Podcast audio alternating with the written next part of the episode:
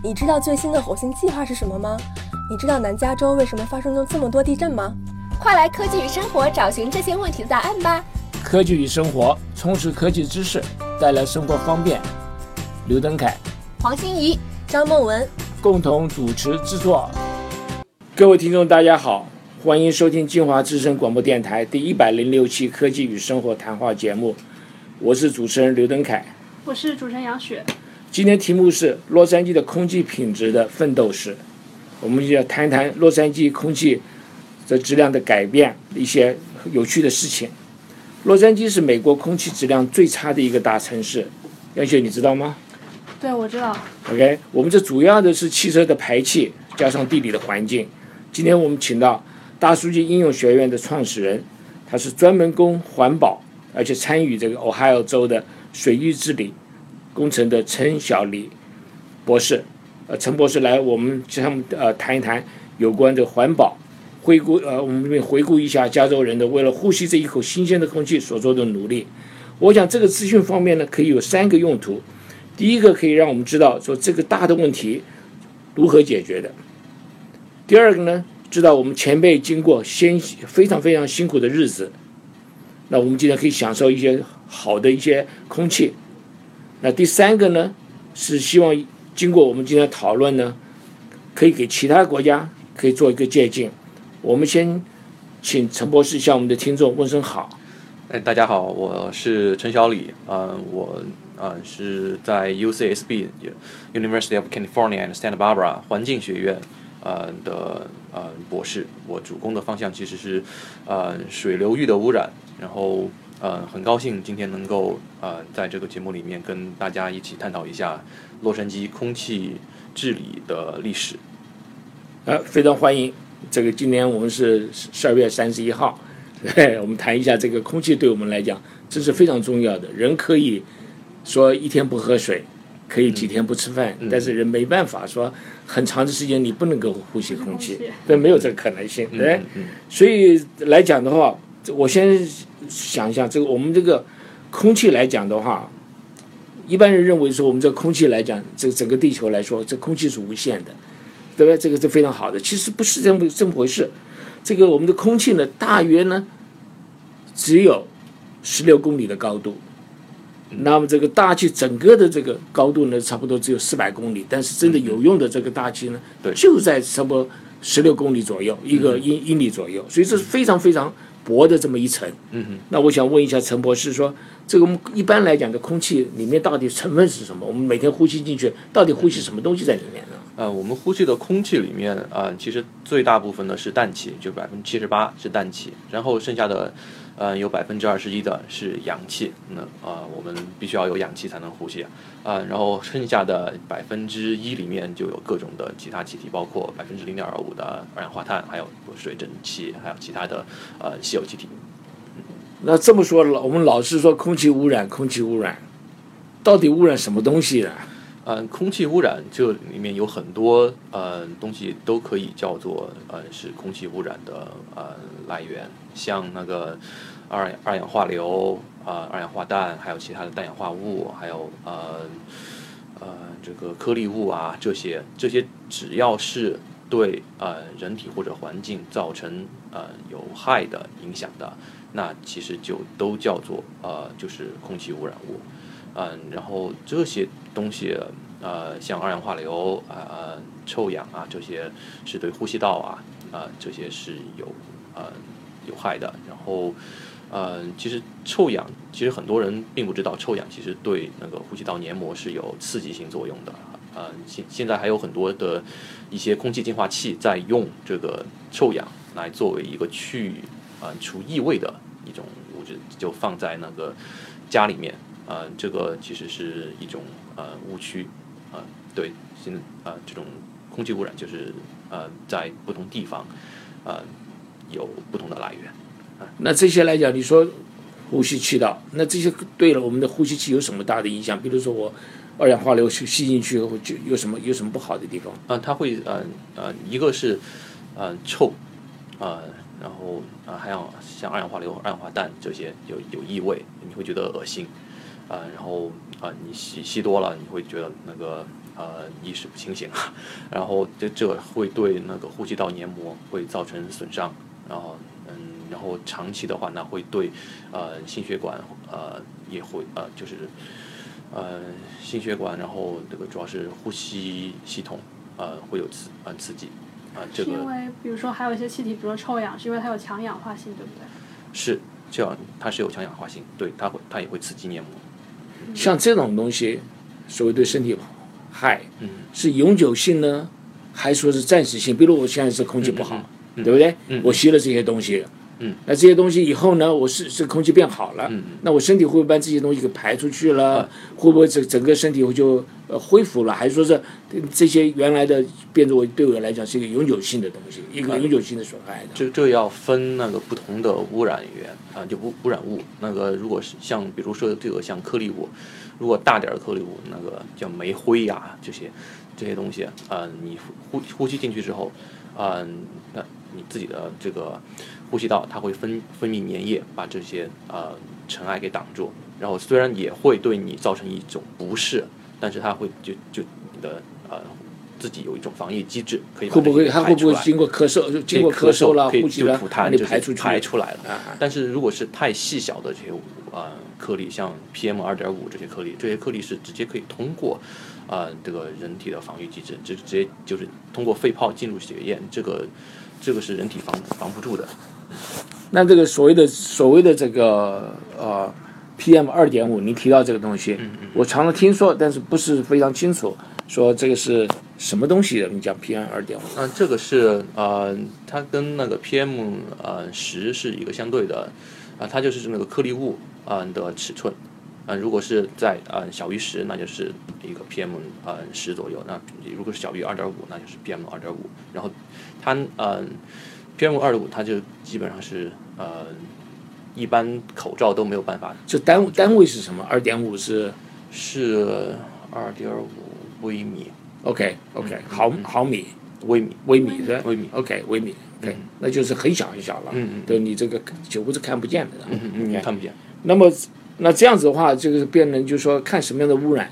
有的时候呢，你说为为了要这个对了社会来讲稍微经济要繁荣，所以你就把然后愿意污染稍微让它一点污染，但是有的时候呢，对于这个身体这个损害的话，变成一个永久的损害，所以这不见得划得来。我们等一下再回来谈这个问题，嗯好不好？呀，我们再谈，再来回答。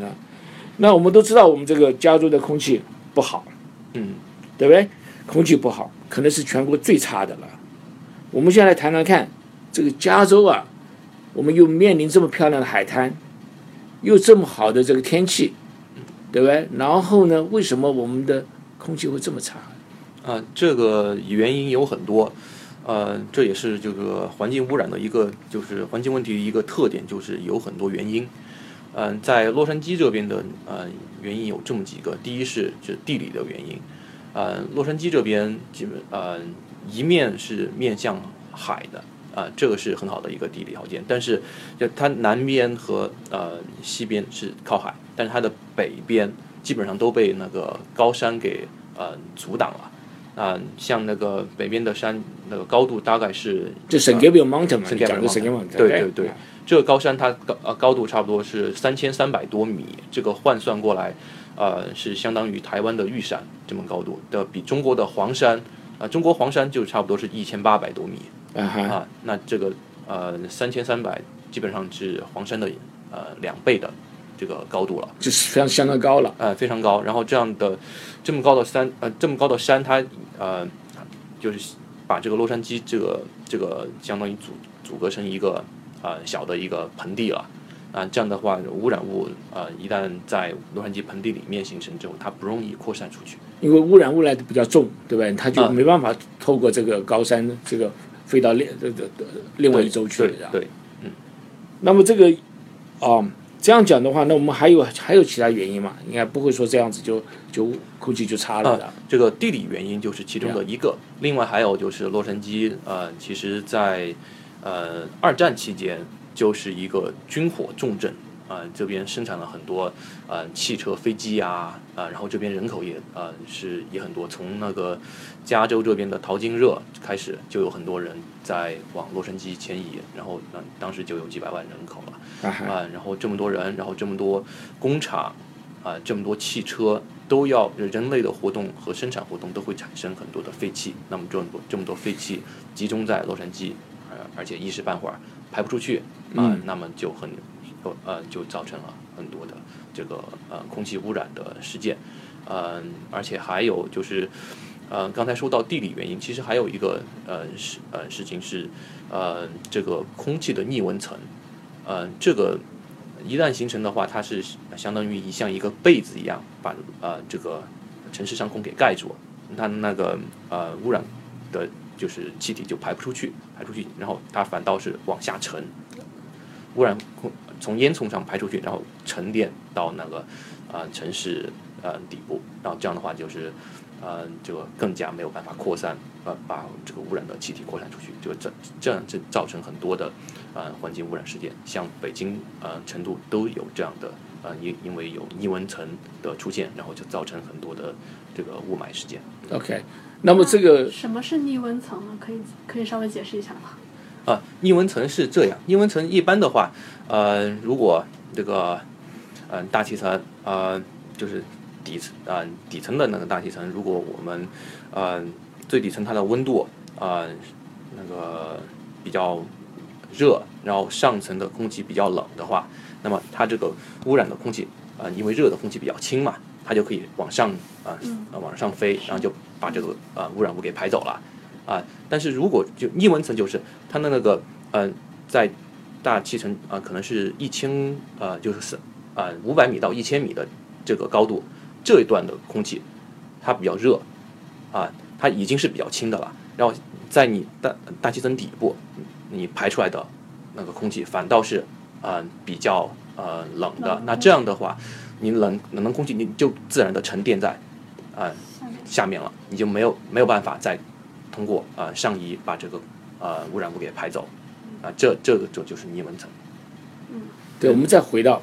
我们讲说空洛杉矶空气非常差，你讲到说人口多、活动多，嗯对吧？那有一个东西应该是很大的一个因素嘛，汽车嘛，对对对，对对汽车是一个非常大的因素啊，啊。汽车呃，这个汽车呢，就尤其在一九四几年那个时候的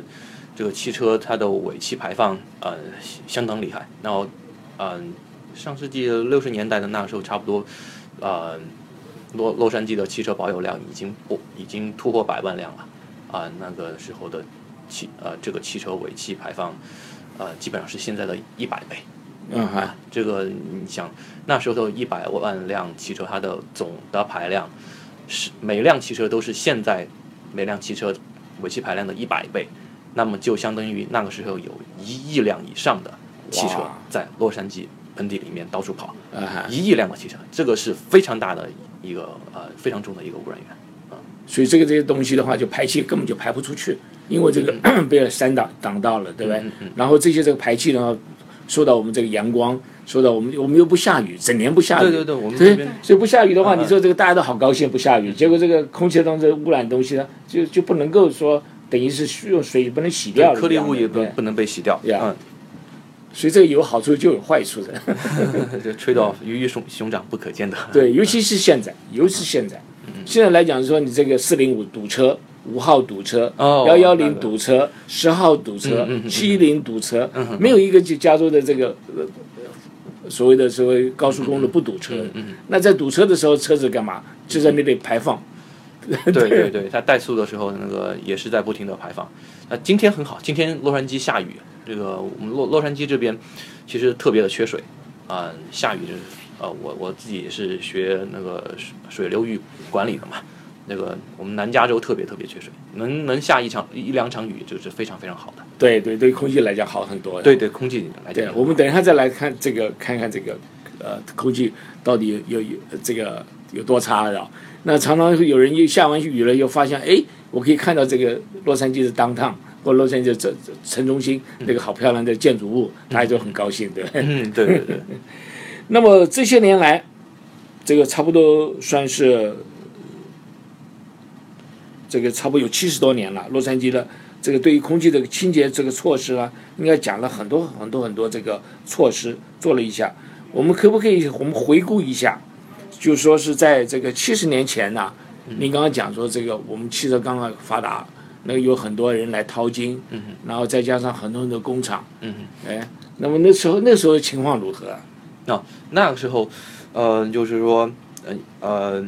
四十年代那个时候，我也是就在一本书上面看到的，呃，这个你还没出生嘛，对吧？还早，我们都没出生呢。对，呃，那个时候有一次就是比非常严重的这个一个事件，就是一九四三年的时候，啊、在七月二十六号，就在那个 Union Station 那边，就是 Uni Station 就是在洛杉，如果人家不知道洛杉矶就洛杉矶市中心的市中心的当当的当当，对不对？嗯嗯嗯，非常就是市中心的一个繁华区域，就在那儿。然后呃大白天的，然后那个就不知道怎么回事，就啊、一片浓雾就飘过来了，飘过来，然后啊、有强烈的刺激性气味。然后那在 Union Station 上面等车的那个就乘客，呃最开始不知道是怎么回事，吓死了。吓死了，因为那个时候四三年嘛，还在二战嘛，啊最早那个那那个之后那个呃日本刚那个把美国的呃珍珠港给炸了嘛，偷袭了，然后、嗯大家都都都觉得哎，是不是那个日本人终于对洛杉矶下手了啊、在洛杉矶这边放化学呃有有这么严重啊？啊，当时不知道嘛嗯，啊，所以就是就呃就非常的惊恐，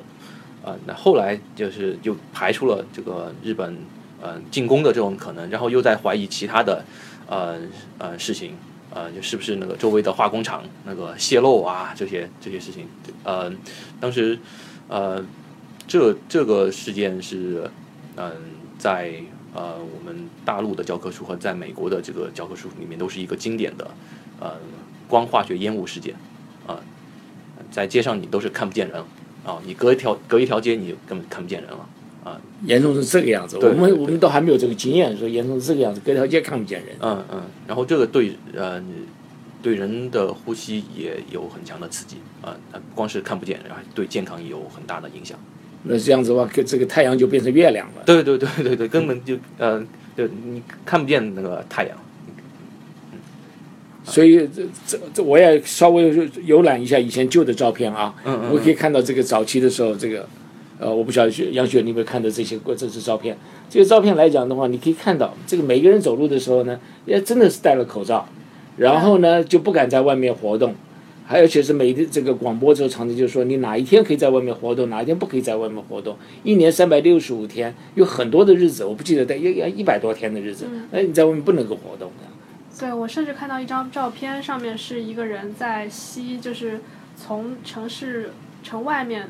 就是收集的那个新鲜空气。当时有人花钱去呼吸新这个新鲜的空气。哎，那我也看到另外一个报道，这个就是说，这个有人在卖这个洛杉矶的脏的对空气，哦，在卖在卖脏的的空气，因为说在全全美国来讲的话，没有这个东西的，他就把那个脏的空气放在这个罐子里面，然后拿来说上面写好莱坞特产，好吧？哦，所以好莱坞这个特产除了漂亮电影明星以外呢，我们还有我们这个脏的空气，也算是好莱坞的特产。现在说起来是等于当笑话一样，事实上如果你活在这个情况之下，我想绝对不是一个笑话。对吧？因为那些东西来，对你的身体来讲都是非常呃大的这个刺激的东西啊，有害的东西的。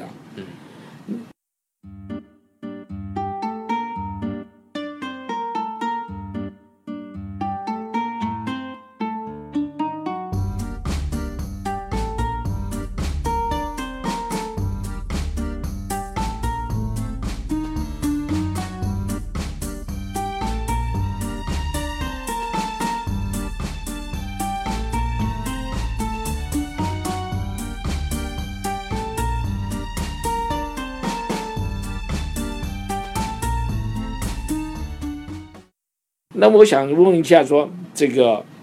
哦，这么长的时间，嗯哼，哎，那我们洛杉矶现在空气来讲还是美国最差的了，但是来讲并就是比以前好很多很多。嗯嗯那么这个一般来讲的话，啊、他们做了什么努力的？啊、这边的呃，采取了很多的措施去呃治理这个雾霾，啊、就治理这个呃空气污污染。嗯，最开始的时候，他们其实也找不着这个污染源是什么，所以就是，呃，呃，到处的这个做尝试。首先是号召居民别烧垃圾，因为那个时候家家户户都是在后院烧垃圾，这个可是一个可能的污染源，所以就是号召大家呃别烧垃圾，然后要建立一个统一的呃垃圾回收呃然后填埋的这样的呃一个机制，呃这这个也其实到后来也也没有见效，就是没有就是立竿见影的呃治理这个雾霾，所以就又怀疑到其他的呃来源，比如说化工厂，啊呃要求这个工厂那个将呃工厂废气中间的二氧化硫呃这个排呃排放量给啊、降低到以前的一半，或者是降低降低到以前的三分之一。啊，这个是因为在洛杉矶这个呃空气污染之前，底特律那边已经有这样的空气污染了，而且底特律那边的空气污染主要的来源是就是二氧化硫，所以就是呃洛杉矶这边的市政府就觉得，哎，可能洛杉矶这边的空气污染的主罪魁祸首也是二氧化硫，就要求呃化工厂也要去减排二氧化硫，呃，但是这个后来也没见效，呃，所以当时也是只是就是没有什么办法了，嗯。后来才就是有怀疑到这个，呃呃，这个汽车尾气上面，这个呢都呃是是嗯、洛杉矶这这边的市政府啊、就拜托那个加州理工学院啊、的教授去做这样的啊、研究，然后把这个啊、这个这个教授叫做呃 Hagen Smith，然后他做了这样的研究，然后呃。呃，把查明了这个污染源，啊、他查明了污染源哪些呢？这个污染源他当时就花了几个月的时间，就呃，首先是从那个呃帕萨蒂纳大街上面，啊、当时有这个呃空气污染的时候，从帕萨蒂纳大街上面就抽抽那个空气取样，然后冷冻，然后冷冻之后液化，中间中间然后把这个污染物提提取出来分析，一看那个是呃就是烃类物的物质，烃类物质呢就是我听不太懂。烃烃类就是那个呃碳氢化合物。啊，碳氢化合物，那这个就是呃，要不然就是汽车尾气，要不然就是化工厂，就是那个石油冶炼厂。啊，这他们这个呃这个呃石油没有完全的燃烧，让这样排放出来的这样的污染物，所以当时就怀疑是汽车尾气和呃石油冶炼厂，怀疑他们是这个空气污染的主要呃排放源啊、然后就针对这样的排放源，又做出呃，就市政府又做出一些的呃这个措施，包括呃，就包括呃，就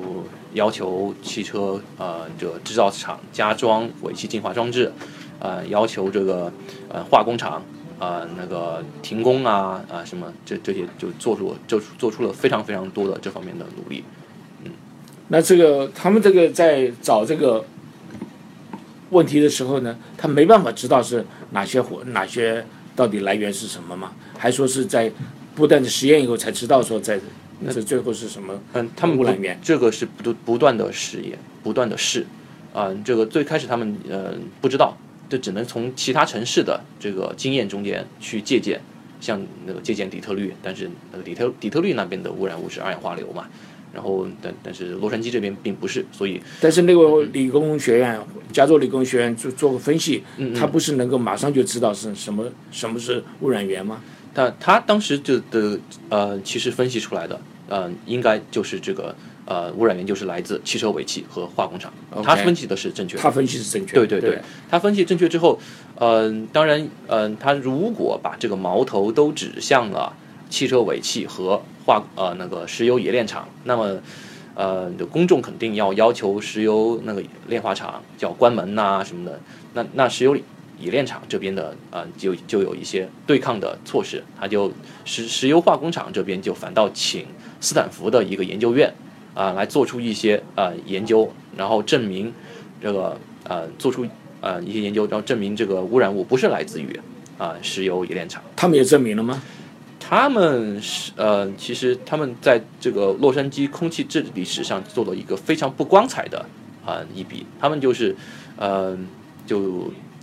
为这个呃石油炼化厂洗脱罪名，然后把呃他们反而指责这个加州理工学院的教授 Hagen 教授指责他研究这个这个呃研究方法不对。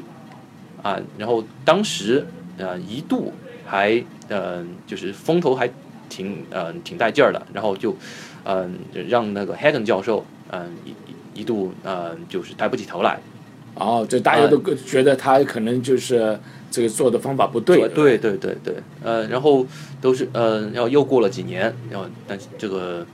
呃洛杉矶的这个空气污染呃就是越来越严重了，就呃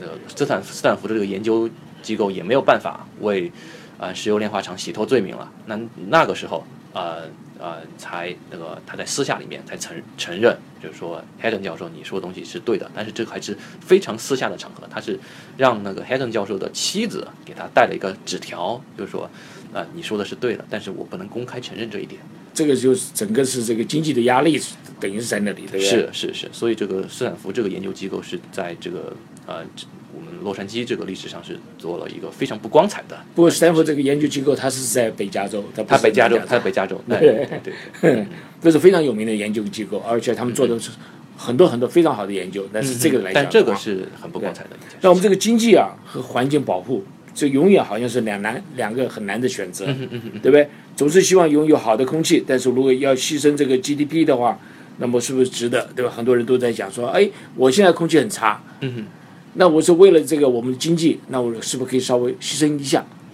对吧？所以这个时候在两难当中选择的话，那我们这个加州人的这个答案呢是说，对不起，我这个身体非常重要，非常重要。因为我们刚刚讲过，有很多东西对身体不好，是永久的不好，我们不能把这一代给牺牲了，嗯。呃，为了成全下一代，这是不可以的事情了，对。那么这种情况之下，所所谓的这个所谓的财富可以再赚，但是身体是不能再恢复了。嗯。那这种当初在严重情况之下的话，一定有很多这个舆舆论呐，有很多人出来讲话啦。你我们来来回味一下，当初是哪些人出来讲话？那么这个政府来讲的话，他们又觉得是啊、是受到工业界很多的压力，像汽车工业的压力，因为很多的金钱钱在这里面，然后又有这个石油工业的压力，很多在这里面。那这个一般来讲是到底是哪一个单位或哪一个群人出来说不行了？这个我们这要为我们自己的这个身体要要要打拼，对吧？嗯那这些是哪些人呢？哦，这里面有很多就是各各个方面，呃，从民间到政府都在出来就呼吁这个要解决洛杉矶空气污染的这件事情。像民间的话，就有一个家庭主妇呃组成的那个呃 Stand Over Smoke SOS，就是叫做这个誓言解决呃我们的空气污染问题的这个一个民间组织。然后他也号召就然后联合各方力量啊、做出了很多啊、事情，然后呃像那个呃，然后呃就是呼吁禁止烧垃圾，然后啊、关闭那个化工厂啊啊、因为当时是觉得是那个丁二烯是一个污染源，啊、对，就是民间的这边的呃一个呃。嗯，他们做出的反应，政府我觉得，我觉得这个民间的反应应该是很想起来就很很自然的一件事情，非常自然尤其是妇女，嗯，哎，她为了她下一代，嗯，她的孩子们整天都要关在家里面，也不能够带出去玩，嗯这么好的阳光，这么好的海滩都不能出去。对那你说，要是我做妈的话，你说我生气吗？当然生气了，肯定肯定对，很肯定生气的。所以这个的话，一个很好的声音就是民间的声音，嗯那政府不可能不听民间的声音。对，政府也在啊、政府也啊、多方面的提取各各各方面的呃这个声音。政府呢，它呃也要呃做出了很多的努力，嗯、就主要是这个地方政府，就像洛杉矶市政厅，还有加州政府做出了很多这方面的努力，比如说成立了一个呃空气呃污染治理的一个委员会，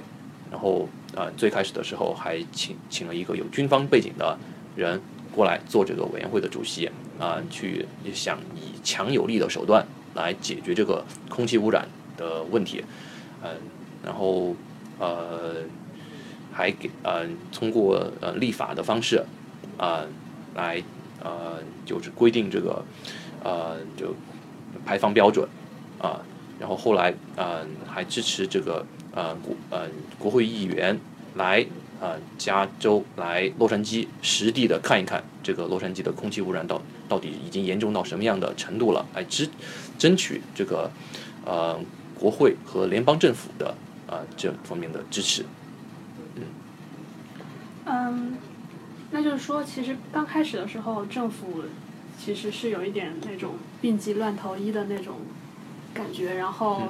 说是呃，这个污染源主要是这个燃烧垃圾，然后还有这个嗯石油炼化厂，但是后来却证明都不是这些。嗯嗯嗯，后来是加州理工的教授证明了它是这个汽车尾气是一个主要的污染源。嗯嗯那后来是，嗯，政府这边是采取了怎样怎样的一些措施来，呃，减少这种汽车尾气的排放呢？啊既然已经就是查明了这个汽车尾气是主要的来源，那么就呃政政府这边就要求呃那个汽车呃制造厂在给新车出厂的时候就要加装这个汽车尾气的处理装置，当时叫做呃这个 smoke 的 filter，后来的话呃就是。呃，这种 filter 就逐渐演变，就从到现在我们是叫做这个三元催化剂啊，催催化器。啊，这个这个这个是呃三元催化器现在的呃这个三元催化器，它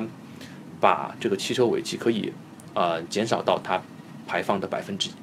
一什么原理在后面呢？啊，它这是用那个贵金属去把这个汽车尾气的呃就给分解掉，像那个呃氮氧化物，它把把它把它分解成氮无害的氮气和氧气，像把那个一氧化碳分分解成啊、那个呃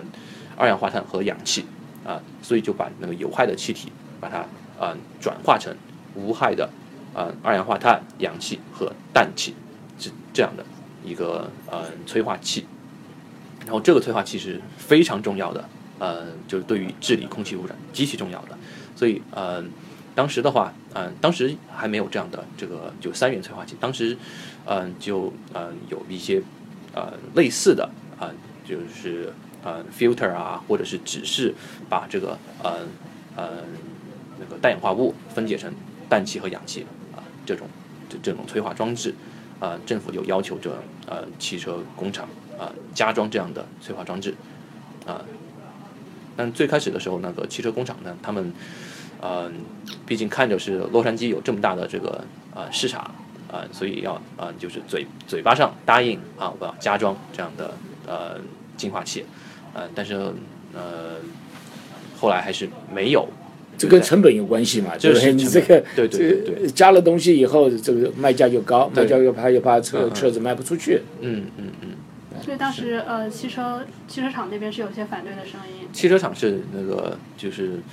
明面上是他是觉得哎可以加可以加，但是暗地里他是根本就没有往这边投入研发的经费，也没有去加装这样的净化装置。那最后是怎么？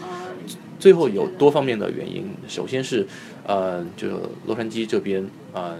一个是市政府，还有这个呃州政府，呃，就是提提出这个诉讼，呃，就是呃指控这个四大汽车厂他们犯有这个呃就是严重的呃这个罪过，然后造成了洛杉矶这边的空气污染。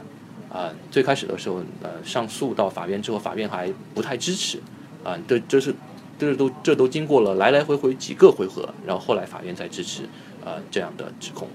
啊、然后另外一个就是呃日本汽车制制造厂啊、他们在七七八十年代，他们做出了啊、他们率先开始啊、生产这种带有啊、尾气净化装置的这样的汽车，然后以此以此证明出，其实你加个尾气净化装置成本也上上不了多少啊。所以就是在各方的压力下，这个呃美国的四大呃汽车制造商啊、然后才啊、服软，然后呃再给就是给每一个新车都要做这样的汽车进化。这个大概是七十年代左右吧，是吧？对，七十七十年代左右。，左右我记得我到美国比较早，嗯那时候我在早期的时候我在德州 Texas 念书，然后这里过日子，然后我就记得到七零年代快七零年的底啊，就啊、那时候到了加州，我们一看，哎，奇怪了，这个加州上的这个车子啊，都是日本车子在跑。那我就一个朋友在这里，他就我就问他为什么会这样子，他也说不出个所以为然来。嗯他说我们加州人都喜欢这个开外国车子，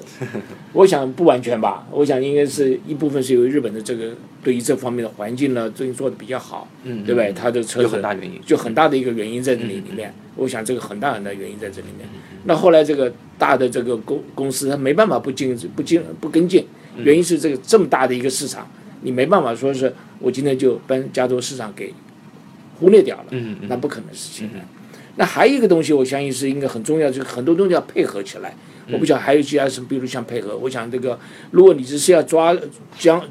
装个这个一个气的话，就是你刚刚讲催化剂的话，那这个是要要经过一段很长的时间，嗯，我们这个空气才会变得好一点。我相信在是不是有在油方面呢、啊，对，还有汽车这这个燃烧方面呢、嗯嗯还有其他东西，是不是也是有很大的一个原因在里面对？，一一个是加装这个催化剂，另外一个方面是就是要求这个汽车制造厂投入资金去研发更清洁的呃这个引擎，啊、这个也是有呃很大的帮助，啊、然后就是这个在所谓清洁的引擎是什么？就是把这个汽油能够燃烧的更完全一点。完然后更完全，然后它的热效率就更高，啊啊、然后这个排排出来的话，就这都是不会有很多很多那个剩余的这个汽油排到空气当对中的，对对，然后这这方面也是日本的汽车它做的做的比较好比。较好啊、然后呃还有就是呃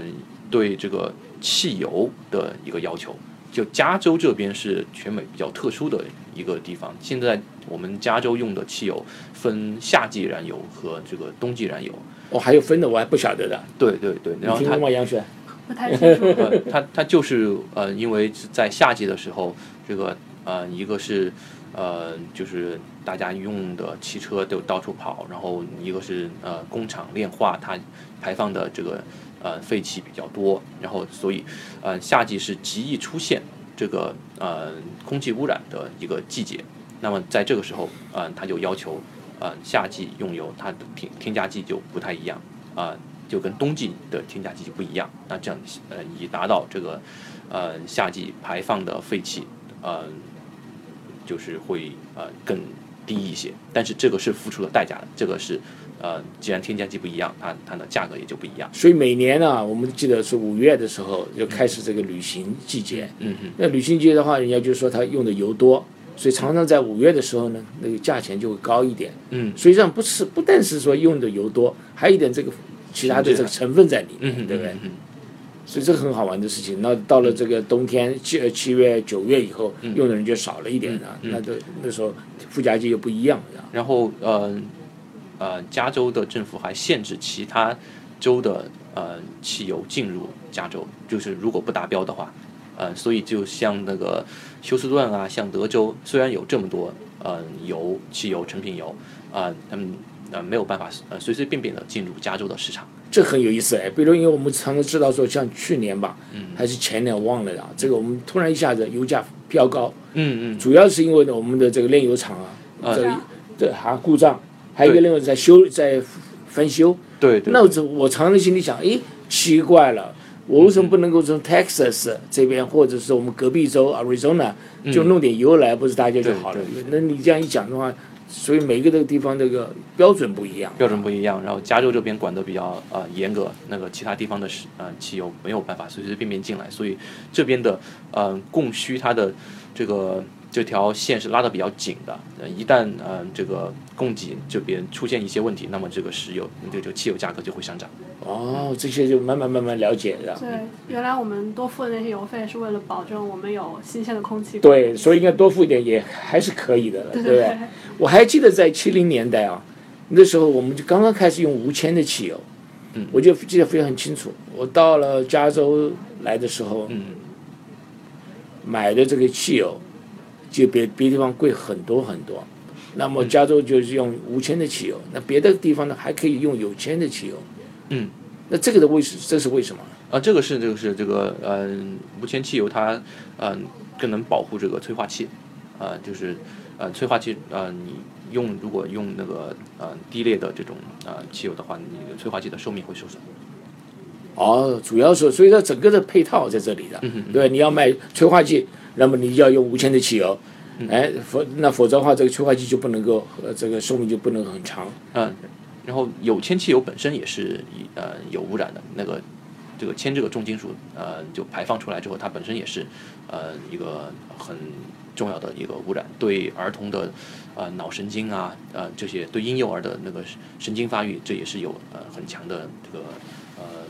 呃负面的作用。嗯，所以现在全美国来讲，这个汽油嗯。是不是都是都是五千了？我现在不记得了，这都是无铅的啊都都是五千，现现现在早换。了，连中国的机油都是五千的。啊，就全世界也都慢慢换了。但是我知道很多国家是没有的，我可以举例说明，但是不方便在电台上说明。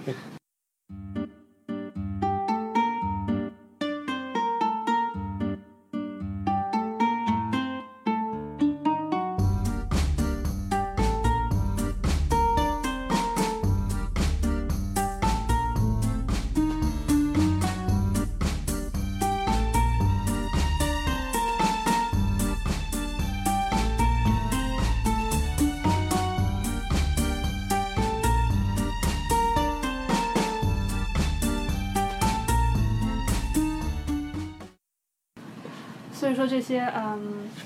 关于汽油的这些也都体现在了这个立法当中，是吗？就是在一九七零年，呃，加州政府颁布了这个清洁空气法案，对吗？对，这个是都是到了呃一九七零年嗯、后了，那个时候嗯其实呃一九六几年的时候就有这个呃清洁空气法案的雏形就出来，然后到了一九七零年之后颁布了这个清洁空气法案，然后一九七零年十二月份呃 EPA 成立，然后就是在这个联邦层面有一个统一的呃这样的呃部署来做出这个呃治理空气污染和要做对其他环境呃污染的这个应对的一个措施。就是美国的环保局是吗？对对，EPA 对，嗯，所以呃，我们就可以看到，在这个过程当中，呃，其实有很多方面这个利益的冲突，嗯，然后可能政府呃扮演了一个比较重要的角色来协调这些利益的冲突，然后最后呃经过了四十年的时间，解决了这样一个呃空气污染的这样一个事情。那么这个过程当中，嗯、您怎么来看这样一个过程？然后，呃，我们可以从中提炼出一些什么经验呢？您觉得？啊，这个，这呃，就在治理空气污染这件事情上，政府的作用还是没有办法替代的。呃，呃，像洛洛杉矶这边这个呃这么长的历，就与空气污染斗争的历史上来看，政府这边做出了非常大的努力，包括呃。就是让各家各户提倡各家各户呃用统一的垃圾回收，然后别烧垃圾。这个要让私人去做，那没有这么大的号召的这个组织的能力。啊、包括呃，就是让这个呃四大汽车制造厂加装尾气净化装置，啊、然后包括让那个炼化厂啊、现在像像现在这个石油冶炼厂在夏季应该关停几个月啊。啊，或或者是像加州享受冬季燃油和夏季燃油的区别，这些都是需要政府出面来做这方面的协调。呃，私人和呃私人私人做在这方面去，嗯，他的他可以做一些配合，但是主导应该是由政府，包括还有立法，这肯定更更是跟政府呃更有关系。但是呢，我感觉上一个最重要的，嗯。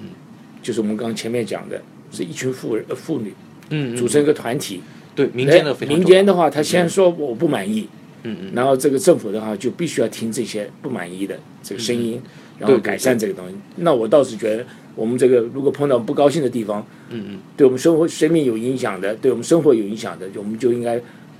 说出来。嗯嗯嗯，然后这样子的话，才有人知道说这个只是不高兴的地方，有多严重的地方，那才会有人注意到的。对对，这这个是就是民众的利益有一个表达的渠道啊、要呃就因为要协调利益的话，那必须要呃喊出自己呃的利益所在。但是另外一个来讲呢，我们学科学的人，学这个工程的人，我是觉得，如果刚刚你讲到的，这整个的污染源是非常复杂的一个东西。那很多的时候，那当时的这个政府呢，接近其他的地方，比如像像接近这个底特律，他说是这有关二氧化硫的，你提到这个东西，对不对？那事实上来讲，每个地方的污染源都应该不太一样一点点。那这些东西污染源的这个来源要把它弄清楚的话，那必须要靠什么？科技嗯嗯嗯，对不对？对所以来讲的话，应该来讲是，如果这个这个科技不是万能的，嗯不可能是解决所有的事情。嗯那要有这个政府的立法，要其他等等一起来。嗯但是呢，没有科技是万万不能的，对对对，尤其在这方面来讲，嗯对不对？呃，所以这是一个，呃，这样一个科科技的一个研究，然后和政府，呃，来出面来协调利益的一个综合的作用。这就是整个的这个呃来讲，是这个非常好的一个例子，这是真的非常好的例子，因为我们很现在来讲很成功的，很成功的例子，对对不对？在美国加州来讲是很成功的例子，但是没有一个东西说是一可以一个人可以解决的，要一定很多很多人合起来来解决这个问题。那你可以看可以看这个整个层次来讲的话，开始的时候，这个美国政府就认为说，哎，我哪些东西我假设是是它的污染源，结果不行。那么后来他们这也就越来越聪明了，那就是发现我们可不可以做一些这个科学的探讨，这出来的这个结果，蛮比较这个有次序一点的来做这些事情。我觉得这是一个非常好的一个例子。我们相信有很多很多的现在的生活上有着类似的例子，我们可以利用的方同样的方法来解决这个问题的。嗯，对，所以说，嗯，加州的话，呃，呃，治理雾霾用了四十年。那我们最近呃，近几年北京还有中国各个地区的这个雾霾的问题越来越受到大家的关注。他们还没有四十年，对我们可能，我们可能如果要从现在开始治理雾霾的话，嗯，四十年或者是要更久吗？希望不需要，希望不需要。我不晓得这个陈博士你怎么想？我们现在在这个加州的经验，你觉得有没有办法可以应用到在其他的国家？我们现在来看，东南亚国家都在发展当中，就跟当初加州在四十年的时候情况是一样，嗯嗯，大家都在那里淘金，对不对？大家都想，哎，我这个发展经济，我暂时帮他牺牲一下我们的生活的条件，每个人都这样想的，对不对？嗯嗯，那你就你觉得怎么想？你觉得我们的经验是不是可以应用到别的地方去的？对，那这个我我也呃就是关注这个问题也呃也比较长，嗯、就是这个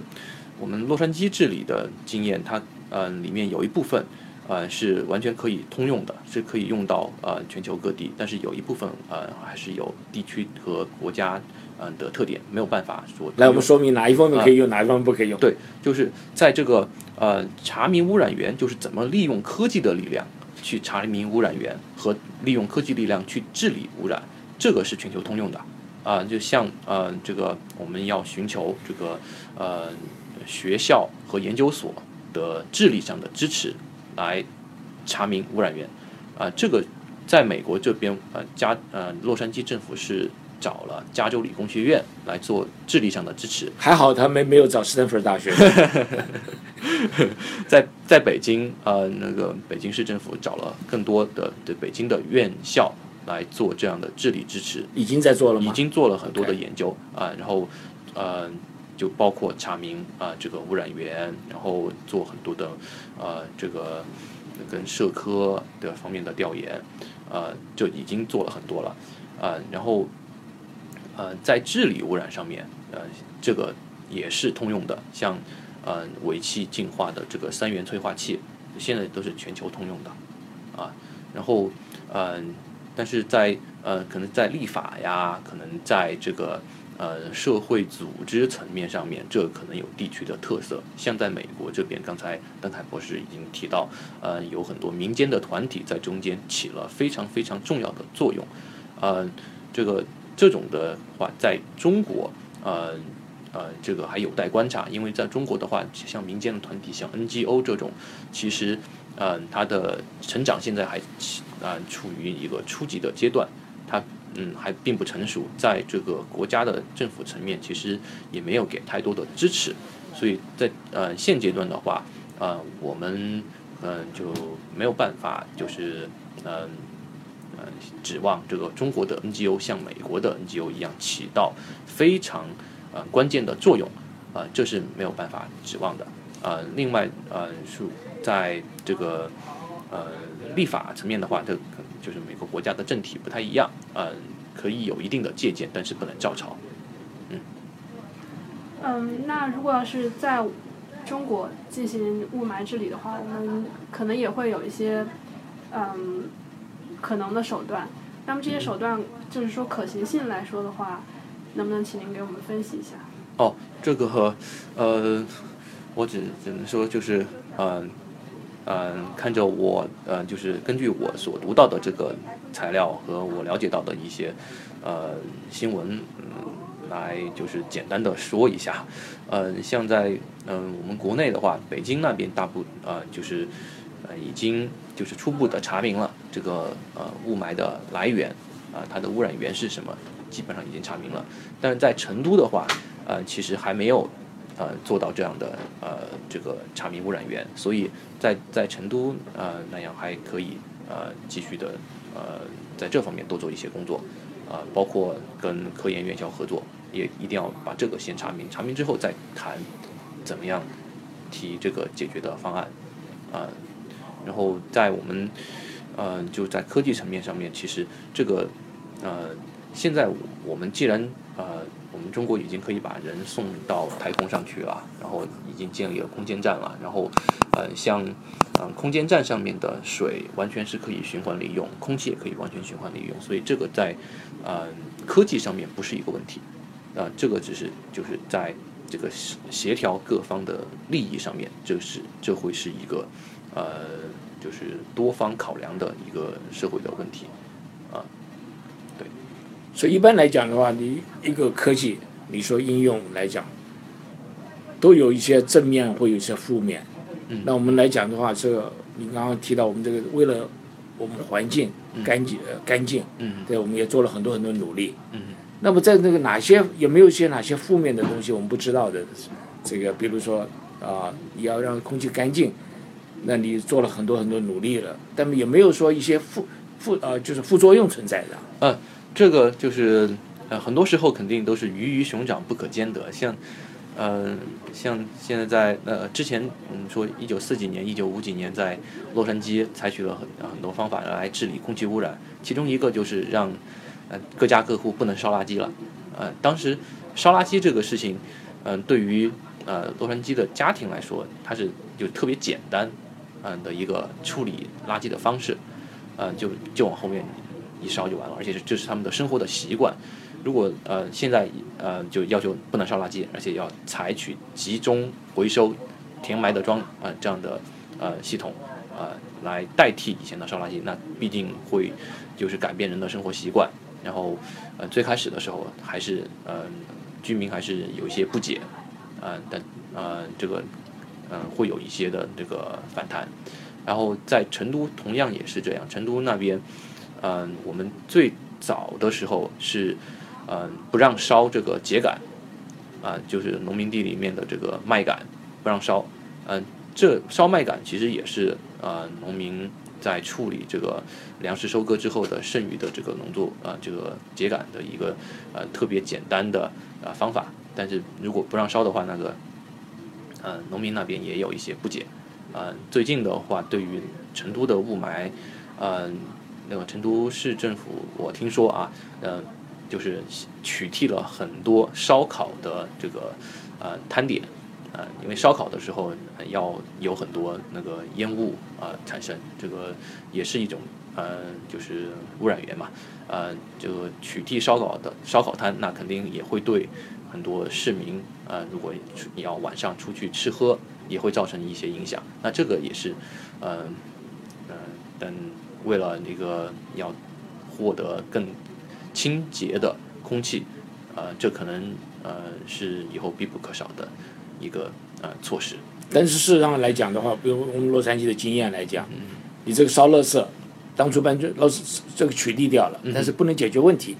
嗯。所以这个表面上来看的话，很可能那些东西都是很严很严重的，嗯。因为你看到的这个乌烟袅袅，就知道，哎呦，这个一定是对于我们的空气有很大的污染。嗯，像台湾现在开始也是一样的，你说在我们的中秋节的时候不能够烤肉了的，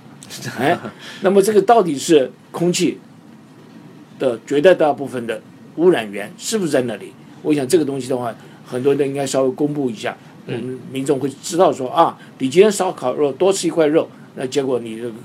吸吸下去的空气反而不干净一一点，所以这个东西的话，很可能要稍微把这些数据稍微公公布一下的。嗯嗯嗯，对对，这这个需要那个呃科研院校的介入，然后要做出这方面的研究，然后公布这样的数据，让大家都知道，呃，这个每一项污染源在这个空气污染中它的贡献到底有多大。对你应该先找这个最贡献最大的，嗯哼，然后先把它取掉掉，不要说用这个鸡毛蒜皮这个这个打扰老百姓的，对。吧？对，但可能呃，作为普通人，作为老百姓来说的话，